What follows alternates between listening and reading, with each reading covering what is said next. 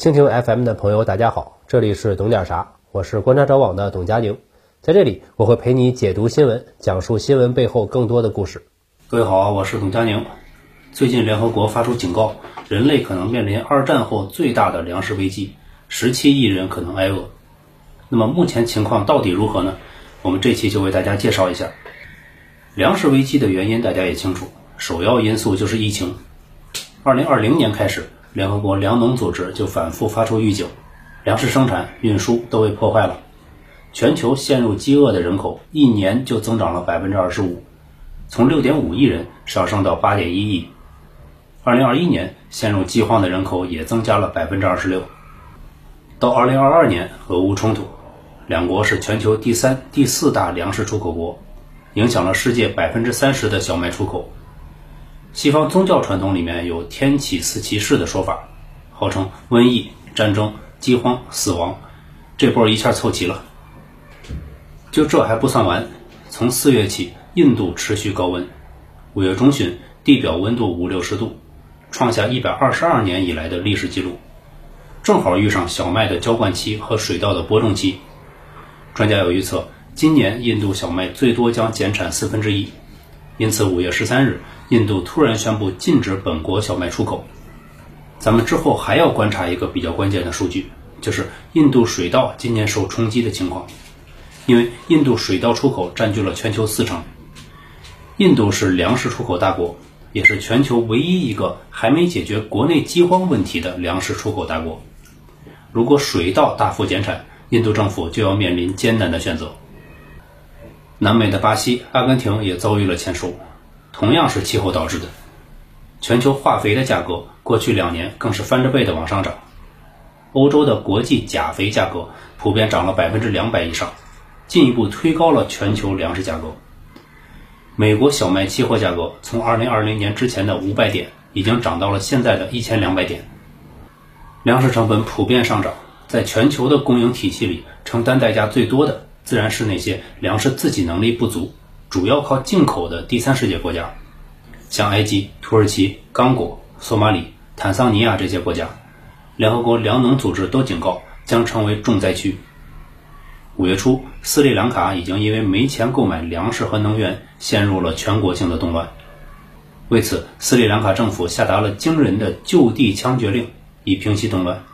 但缺钱、缺粮、缺气的根本局面没有得到改善。外加上美国全球输出通胀，手里本来就不多的外汇承受了相当大的贬值，更是雪上加霜。埃及面临的情况也岌岌可危，超过半个世纪以来，埃及人口大爆炸，从两千多万蹦到了一亿多。要知道，埃及百分之九十五的国土面积都被沙漠覆盖，全国能住人的地区也就两三个北京的大小，每年粮食产出三百万吨，但需求超过了一千五百万吨。因此，成为了世界上最大的小麦进口国，并且百分之八十从俄罗斯、乌克兰两国进口。数据显示，埃及三月份 CPI 涨幅为百分之十二点一，蔬菜、油、谷物成本涨百分之二十三，就连全球闻名的埃及大饼售价也已经上涨了百分之五十。大饼是埃及非常有名的食物，跟盘子一样大，让我想起了《天书奇谭》里边的诞生。成本合人民币两毛多，但是有埃及政府补贴，杂粮版的饼只卖两分钱一张，拿着定量饭票可以去专卖店购买，算是埃及的低保，保命用的。将近四十年来都是这个价，以前一说涨价，民众就要上街，一部分是因为真的只掏得起两分钱，还有不少人要倒买倒卖这个为牲口用。深陷债务危机的黎巴嫩，近期粮食价格更是疯狂上涨。大饼已经卖到了一张六十三块人民币，面粉更是紧缺，黑市购买价格比市价高十倍以上。欧盟的通胀也不小，德国三月粮食进口价格平均上涨百分之五十四，英国四月份接近七分之一的家庭出现了中度以上的粮食危机。这个中度以上，我研究了一下，意思就是说最近菜太贵了，少买点，少吃点。重度则是挨饿的意思。一天只吃一顿，甚至一天都不吃。四月中旬，英国的肉类消费同比下降了百分之十三。对此，尽管欧盟以价值观不符这个理由制裁这儿制裁那儿，但依然要求俄罗斯保障粮食供应，身体还是非常诚实的。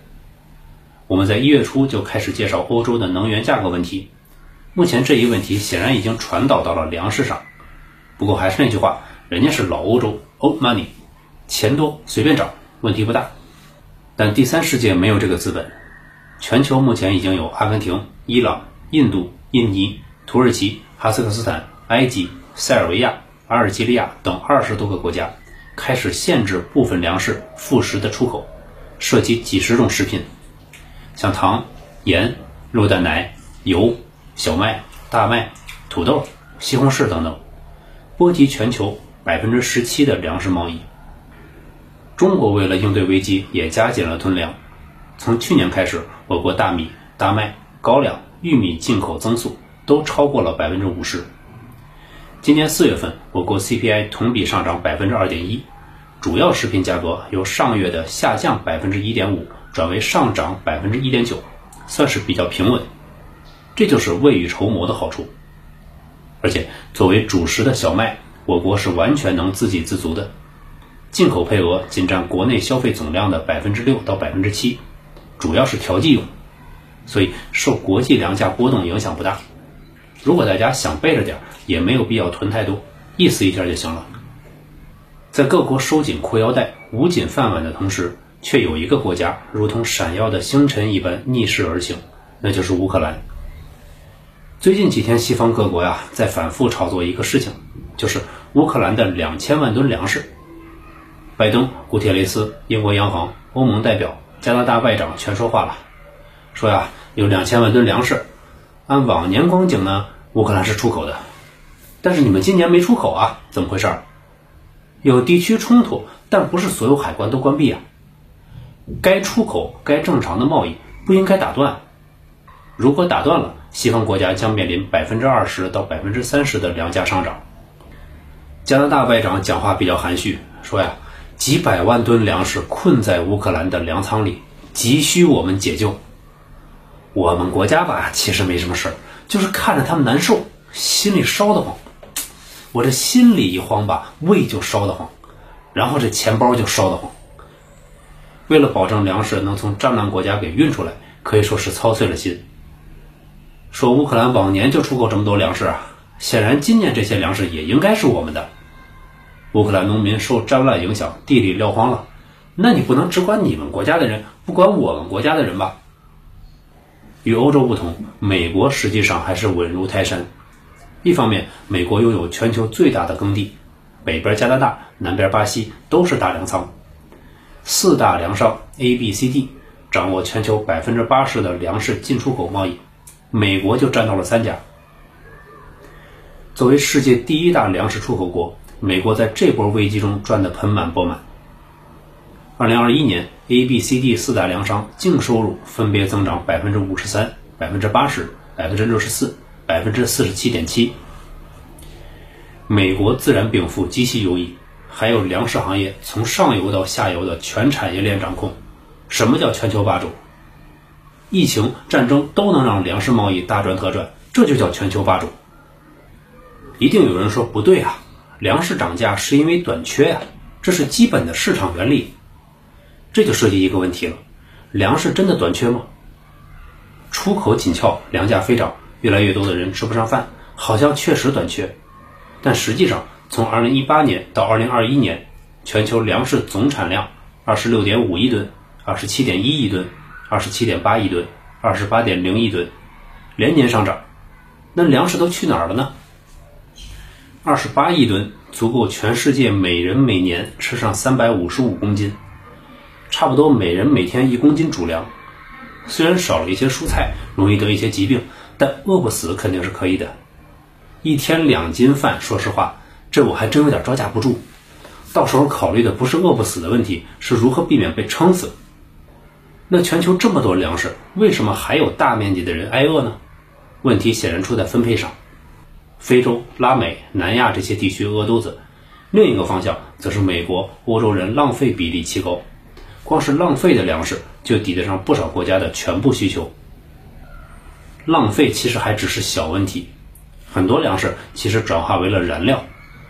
据不完全统计，二零二一年欧美生产生物燃料所消耗的粮食就超过了三亿吨，按每人每天一公斤算，足够让八点二亿人全年吃饱。可是这些做成燃料变成生物燃油乙醇之后，价格更高。如果提供给饥民，显然是一笔亏本买卖。据专家计算，石油价格每桶超过六十美元的时候，粮食制成能源就比当成粮食直接卖掉赚得多。二零二一年，美国用于生产生物燃料所消耗的粮食一点七亿吨，占美国全国粮食总消耗量的百分之四十七。粮食做成燃料还能拿下环保的美名，一举两得。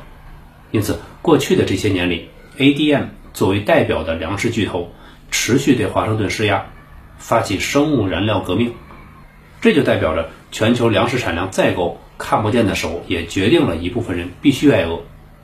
如果粮食多到全球所有人都能吃饱，那就把更多的粮食塞进汽车里烧掉，直到有人吃不饱，愿意加价。只有粮食价格重新涨到能击败石油的价格，才有粮商愿意当口粮卖。这样的需求是多少发展中国家吃不饱肚子才能支撑的呢？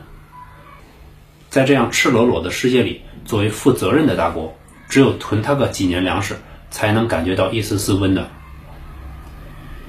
我的节目固定是在周四和周日更新，如果有加更，一般会放在周二。我们下期再见。